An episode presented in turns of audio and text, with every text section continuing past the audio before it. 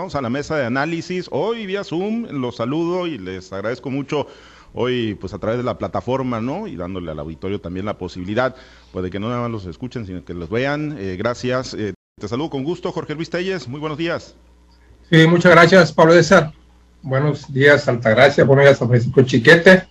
Pues qué gusto verlos de nuevo después de tanto tiempo. Pues sí, aquí la magia de la tecnología y las posibilidades tan amplias, ¿no? Y ahora que nos tienen cerrado por la pandemia del COVID-19, pues es un gusto poderlo saludar, aunque sea a la distancia y de manera virtual. Francisco Chiquete, te saludo con gusto. Muy buenos días. Muy buenos días, Pablo César. Buenos días, Altagracia, Jorge Luis. Y gracias a todos por escucharnos. Muchas gracias, Altagracia González. Qué gusto saludarte. Muy buenos días. A ver, el micrófono, Altagracia, si lo tienes silenciado. Buenos días.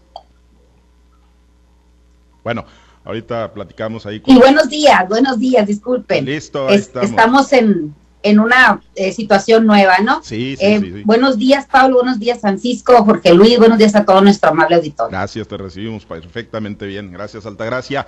Pues vamos a uno de los temas, ¿no? El día de ayer, el, la dirigencia nacional la, o la cúpula nacional del PAN eh, dio a conocer. La cúpula nacional del PAN dio a conocer que, eh, bueno, pues eh, van a renovar las dirigencias en el país, las dirigencias estatales.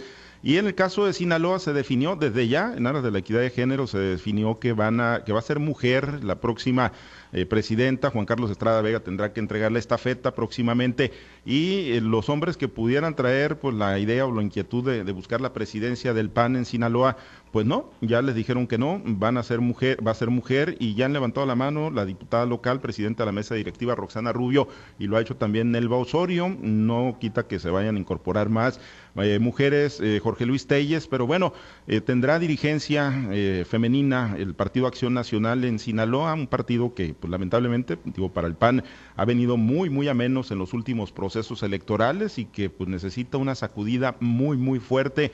¿Ves ese perfil femenino en estas dos mujeres o en alguna otra, Jorge Luis, que pueda pues sacar de ese marasmo y pues reencauzar al PAN rumbo a las elecciones del 2024?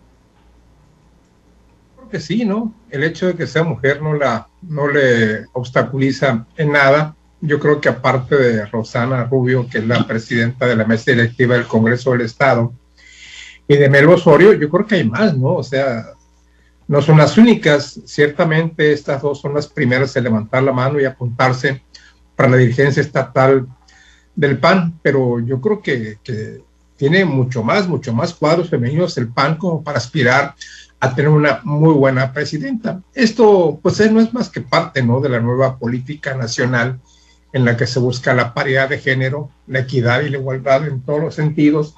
Y pues aquí lo está demostrando el PAN, ¿no? Al, al proponer a, a, una mujer como presidenta, seguramente si hay un secretario general, desconozco la estructura, si hay un secretario general, tendrá que ser de sexo masculino, pues para seguir con la, con la famosa paridad de género. Yo creo que por ser mujer no, no, no obstaculiza que no, no vayan a hacer un buen papel. Yo creo que sí.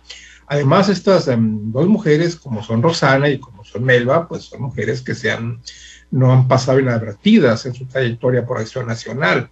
Las dos han tenido un papel destacado. Rosana Rubio, una mujer muy, muy conciliadora, muy concertadora, que llegó a la presidencia de la mesa directiva del, del, Congreso del Estado, pues más bien por los acuerdos parlamentarios que se dieron desde el principio, cuando la legislatura actual entre dos funciones se estableció desde el principio que el PT presidiría la primera, el primer año, el PRI el segundo y el PAN el tercero.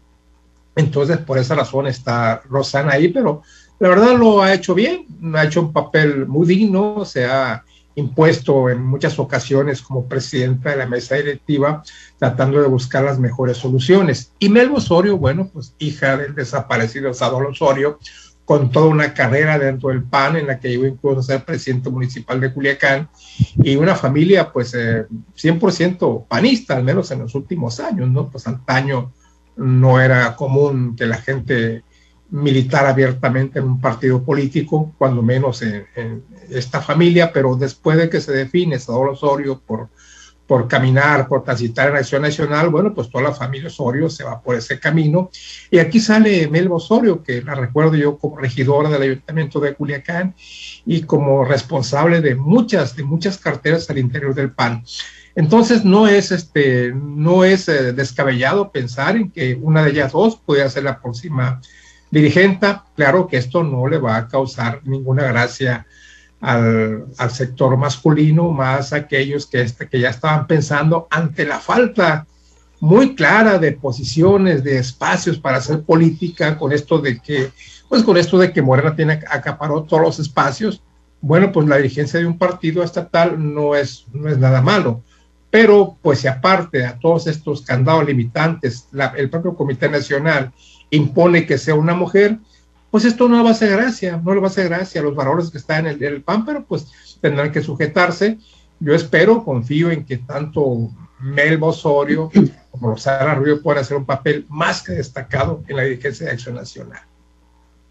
El tema, Chiquete, es que los panistas eh, pues tienen esa capacidad que hasta en la disputa de las migajas, hasta en el pleito por las migajas, tienen la capacidad de convertir al partido en una especie de circo romano. Chiquete, pues seguramente no va a ser la excepción en la, en la disputa de la dirigencia estatal y lo poquito que les queda a los panistas.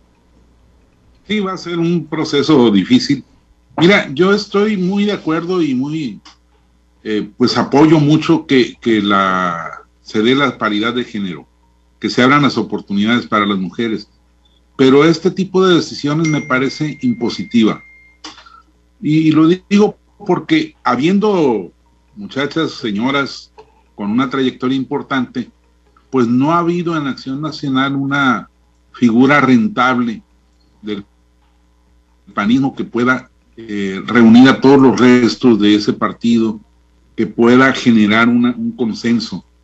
Desafortunadamente, ha sido el PAN un partido de cuadros masculinos, pero a ultranza, y los, los que han surgido no han sido encaminados nunca hacia una dirigencia. Ha habido secretarias generales, pero siempre más bien de manera utilitaria, no porque las quieran tener trabajando realmente. Entonces, me parece que sí podría generar una, una serie de conflictos, porque yo insisto, se toma la decisión no en base a las circunstancias de su partido aquí en Sinaloa, sino en base a una lista que elaboraron allá en la capital diciendo esto nos va a hacer quedar bien con las mujeres y, esto es lo que debe hacerse. Entonces creo que va a ser problemático, no porque haya falta de capacidad, por el contrario, más allá de estas dos personas que manejan, hay muchas militantes de Acción Nacional que se han destacado, que han tenido aportaciones importantes, que han luchado incluso. Pero bueno, en las condiciones del PAN también eh, es algo que hay que ver, desafortunadamente para ellos, desde que se aliaron a la, en la candidatura de Malova, el partido este desapareció como una entidad real, con capacidad, con fuerza, con vida interna, vida orgánica.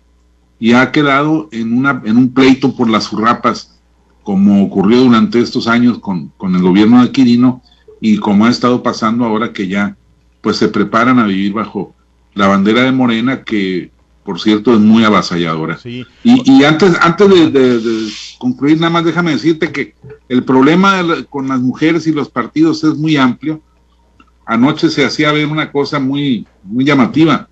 En la integración de la nueva Junta de Coordinación Política de la Cámara de Diputados Federal no hay una sola mujer. Todos los coordinadores son hombres. Sí, Sí, efectivamente. Y, bueno, chiquete, aprovecho para preguntar, ¿impugnable esto de, decir eh, las dirigencias estatales van a ser de tal género? Porque digo, en candidaturas pues está consignado, ¿no? En la ley el 50 por 50. Yo, yo no tengo registro de que para las dirigencias estatales tenga que haber una obligatoriedad que prive de los derechos políticos que pueda tener un hombre o una mujer aspirar a una dirigencia estatal.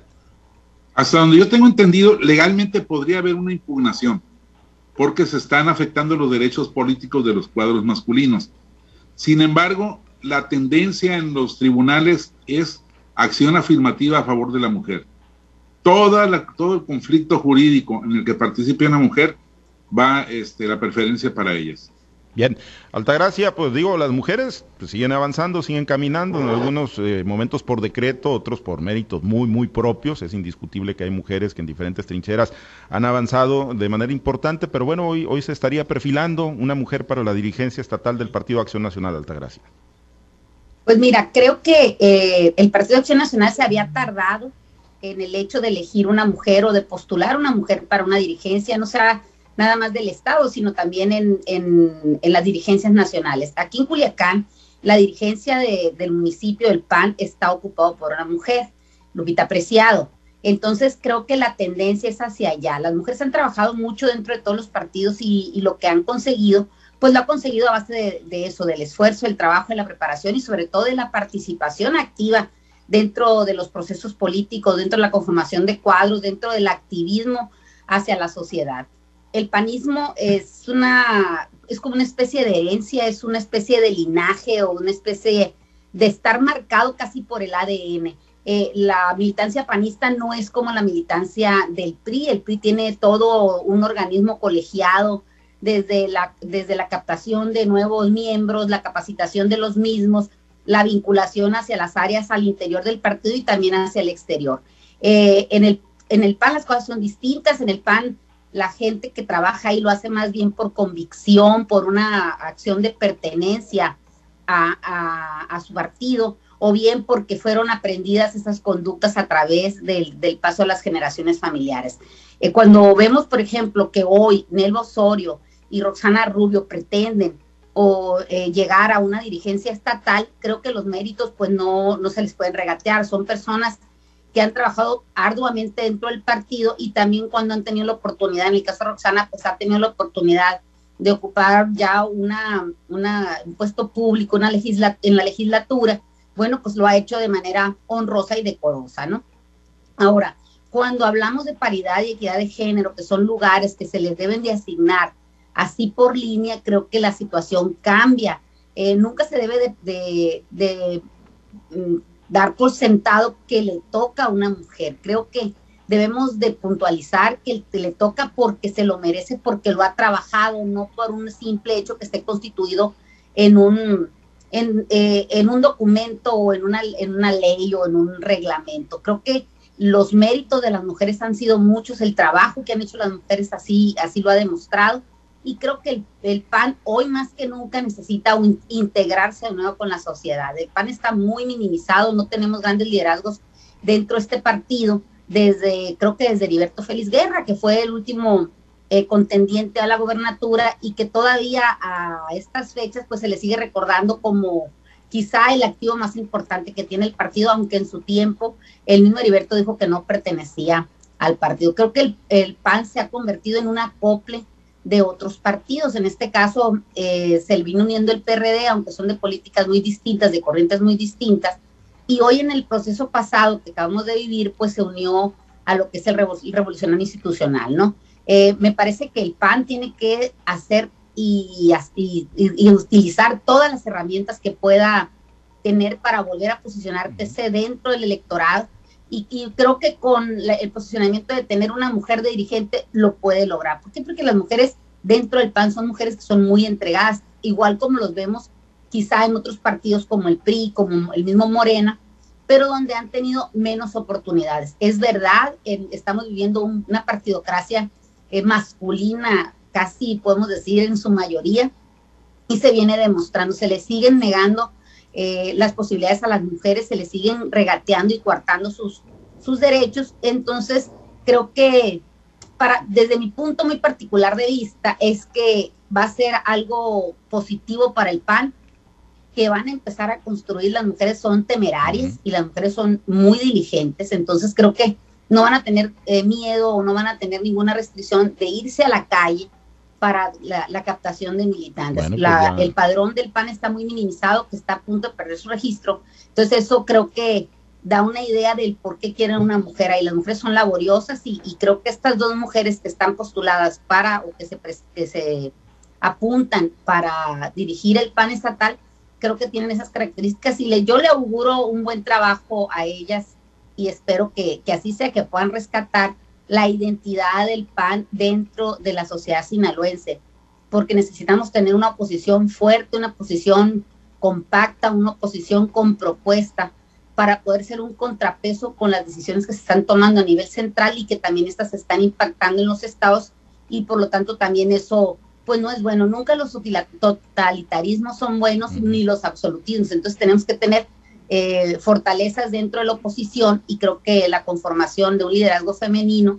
le viene a dar una, una nueva renovación, valga la redundancia, a un partido tan añejo, un partido tan tradicionalista como es el pues Partido ya veremos si efectivamente, ¿no? Ya veremos si, si logra avanzar en esa ruta el Partido Acción Nacional una vez que se concrete la renovación de la dirigencia y ver hacia quién se decanta, ¿no? El gran tema es que sin minimizar el avance de las mujeres, las capacidades, pues se siguen tomando las decisiones por decreto, por cuotas y eso pues yo creo que no le viene pues bien a, la equidad, ¿no? Que se busca y a obviamente eh, pues eh, ir avanzando hombres y mujeres. Pero bueno, eh, Jorge Luis, hay, hay un tema, mira, el día de ayer a nosotros nos entró la duda, ¿no? Eh, ahí nos metimos. El gobernador Quirino Ordaz pues habla mucho de la vacunación, como habla el presidente López Obrador. Afortunadamente hay un programa nacional que está avanzando eh, de manera masiva en Sinaloa y en todo México. Pero bueno, ¿Tienen registro usted de que se haya vacunado el gobernador Quirino Ordaz Coppel contra el COVID-19? Yo en lo personal no tenía registro, no tengo antecedente periodístico, nos metimos a buscar ahí, no encontramos absolutamente nada. Pues digo, finalmente es un actor político, es un actor público. El presidente López Obrador en abril se vacunó en plena mañanera con una dosis de AstraZeneca y, y el gobernador pues no, no encontramos absolutamente nada. Checamos en la plataforma del plan de vacunación en esta mivacuna.salud.gov y resulta que pues en México no no, se vacunó, no hay registro de, su eh, vacunación, Jorge Luis. Y, bueno, pues hay comentarios, hay trascendidos, ¿no? De que se fue a vacunar a Estados Unidos. Muchos sinaloenses, muchos mexicanos tuvieron esa posibilidad y ni es criticable ni es eh, satanizable. Al contrario, qué bueno que tuvieron esa posibilidad. Pero hablando del gobernador, hablando de una figura pública, hablando de quien lleva las riendas del Estado, eh, pues era, digámoslo así, pues es, es, es, moralmente, pues digo, permisible que, se haya ido a, a vacunar a Estados Unidos, si es que finalmente lo hizo, pero no creo que no esté vacunado Jorge Luis, el gobernador. Bueno, yo no creo que el gobernador haya cometido absolutamente ningún delito, ¿no? Por irse a vacunar a, los Estados Unidos. Mucha gente lo, lo hace, gente del sector privado, funcionarios públicos de los tres niveles de gobierno, eh, artistas, deportistas, hicieron un viaje a Estados Unidos para tomar la vacuna. Algunos en, eh, viajaron dos veces para, para, inclusive muchos periodistas también lo hicieron, ¿no? Eh, hay que decirlo también, este, para algunos fueron dos veces para tomar sus dos dosis y otros pues una sola dosis. Lo más seguro es que Quirino, este, una persona que estuvo expuesta y que inclusive a mí me llegó un trascendido de que por ahí tuvo, que, es, que sí se contagió Quirino, lo que pasa es que duró um, pocos días y lo, supieron ocultar muy bien. Eso me llegó, no, no lo puedo yo asegurar, pero, pero sí me llegó que se contagió en un momento dado Quirino en aquel brote que hubo entre los uh, funcionarios de, de gobierno del Estado.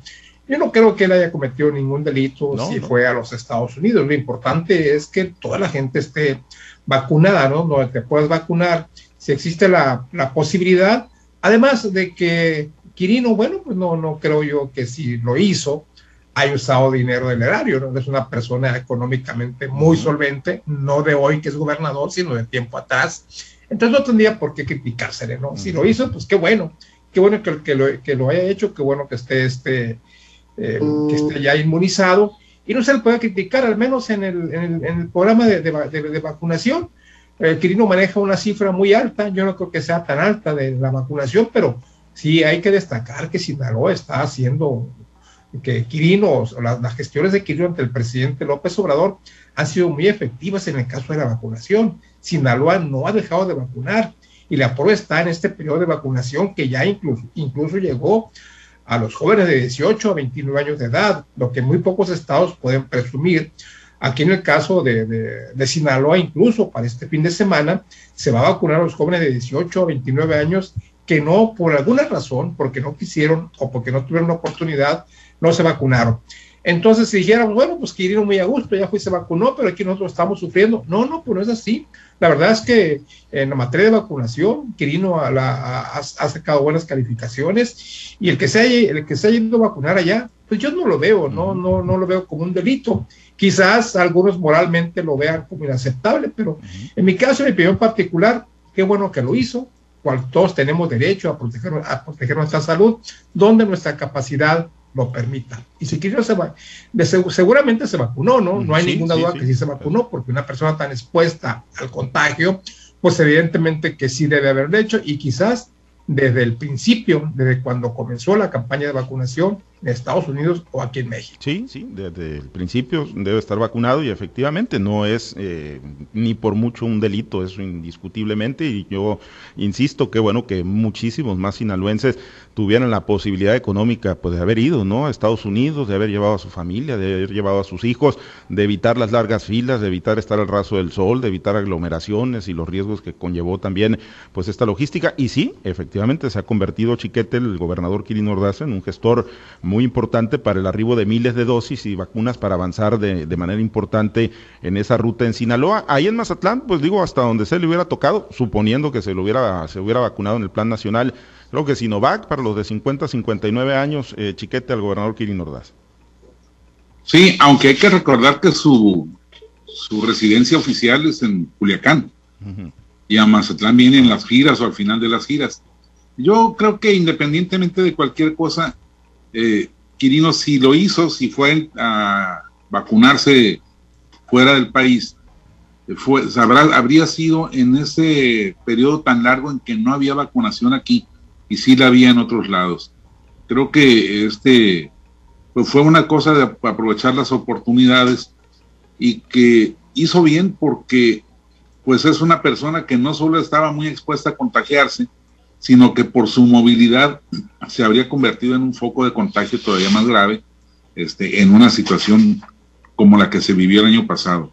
Yo creo que eh, pues habrá que esperar a, saber si en efecto se vacunó aquí, se vacunó allá, si no se ha vacunado, también es muy capaz Quirino de andar ahí sin, sin esa posibilidad, ¿eh? no creas que es alguien que se disciplina, sí, sí, sí, Son, son aventuras, aunque eh, creo recordar que en su familia sí hubo casos de contagio, ¿no? Creo que la hija de él estuvo contagiada, entonces... Bueno, pues ellos sabían cómo, cómo la, esposa también, la esposa también se, se contagió. Sí, la esposa también, efectivamente, ¿no? Sí, ya en, el entorno familiar eh, tuvieron casos de COVID. oye, chiquete, nada más, a ver, este tema de la residencia de Quirino, sí, sí me brinca, ¿eh? Porque votó el 6 de junio, votó ahí en Mazatlán, llegó en pulmonía y, ahí emitió su sufragio sí, sí, consulta. Pero bueno, casi todas sus actividades son en Culiacán. Y cuando viene a Mazatlán, salvo que sea fin de semana, casualmente que se programa una gira en fin de semana, pues se va inmediatamente. Claro, si es sábado, si es domingo, por acá se queda o hace una gira por los alrededores. Pero sí, formalmente casi todo lo hace en Culiacán, todo lo que tiene que ver con, su, con su actividad personal. En, en, el caso de la, de la vacuna, pues tampoco tiene que ser la residencia oficial, porque pues tú te, te inscribes en el registro, en mi vacuna, y pones el, lugar que quieres. Ahí tengo yo el conflicto de un hijo que vive en Guadalajara y que pues está registrado porque vive en con registro con domicilio en Guadalajara y no se pudo venir a, a, vacunar cuando le tocaban aquí a los de 19 a 29. Bien. Entonces, pues, pues, sí, sí, sí. Cada quien. Sí, cada quien y pues digo, vamos a ver qué dice el gobernador en su momento, si, si les ha abordado el tema. Altagracia, pues en esta no se quiso parecer mucho al presidente López Obrador, Kirin Ordaz, ahí en esta no le siguió mucho el rollo, ¿no? El presidente sí se vacunó contra el COVID en su plan nacional, en plena mañanera. El gobernador, pues quizá pues en Estados Unidos o como dice Chiquete en un descuido, pues ni siquiera está vacunado. Mira, conociendo la actitud o, la forma de conducirse el gobernador Kirin Ordaz Coppel, quizás no, es, no, no, se vacunó aquí o no está vacunado, porque es muy activo en sus redes sociales, tiene una comunidad bastante amplia donde interactúa con las personas. Entonces, como ha sido una moda la constante de cuando tú te vas y te vacunas, subes a la red social las personas que tienen cierto, eh, cierta comunidad orgánica, suben la foto, suben cómo fueron, cómo fue la, la, vacunación, cuáles fueron los síntomas. También en una eh, clara muestra de, hacer notar que la vacunación es buena, con el ejemplo están tratando de invitar a la gente a que se vacune. Así lo hizo, como bien lo dices, Andrés Manuel López Obrador y también el gobernador electo Rubén Rocha Moya. También ha habido muchas este, figuras públicas que lo han hecho y les ha traído buena aceptación en la comunidad que ellos manejan. Eh, si el gobernador Kirin Ordaz Cope no lo hizo, me parece que es porque se fue a vacunar fuera, o sea, puede ser que esa actitud haya tomado. Ahora, como dicen mis compañeros, no es reprobable, tampoco es cuestión de que se le señale, pero sí deja una cierta pues inconformidad o una cierta así recelo a la gente que nos estamos vacunando aquí en, en, México con las vacunas, con las dosis que tenemos disponibles y otras personas que tienen la posibilidad económica se van al extranjero. No es que se reproche eso, no es que se descalifique, pero si tú eres un gobernante que estás tratando de incidir en la población para que se vacune, para que acepte, porque todavía en estas fechas tenemos personas que rechazan tal o cual marca de, de vacuna, pues creo que no le abona nada al caso, ¿no? Me parece que el gobernador va, va eh, conociéndolo como es, o, lo explica de manera tan fácil y tan sol, con una soltura que tiene para manejarse en las redes, para manejarse con los medios de comunicación, o bien hace caso omiso, porque también esa es una particularidad del gobernador. Cuando algo le interesa,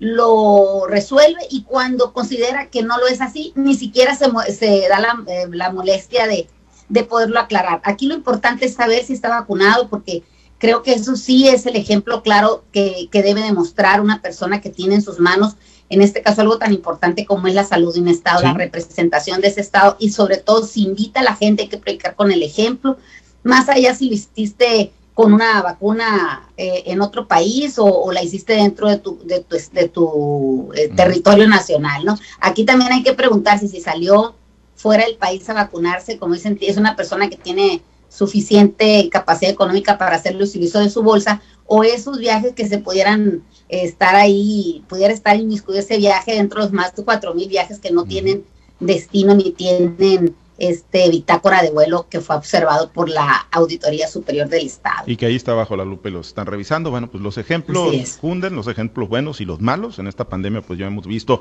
el efecto que tienen y bueno, pues digo, en el caso de la vacuna de Quirino Ordaz, pues ya, ya veremos si sí se la puso o no y dónde se la puso. No fue a través del Plan Nacional de Vacunación en México. Pero bueno, ahí queda el tema. Muchas gracias, nos despedimos, estamos sobre tiempo. Jorge Luis, buen día.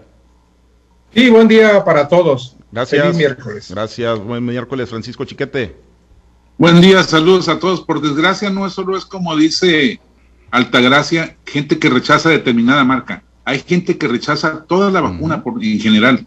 Ese es uno de los graves problemas. Ya lo vemos en Estados Unidos, que la variante Delta les está pegando duro en todo Miami porque hay mucha gente que no se vacunó. Y por eso tan importante los ejemplos de los gobernantes, ¿no? quienes están todos los días hablando de esto. Gracias, Altagracia. Buen día.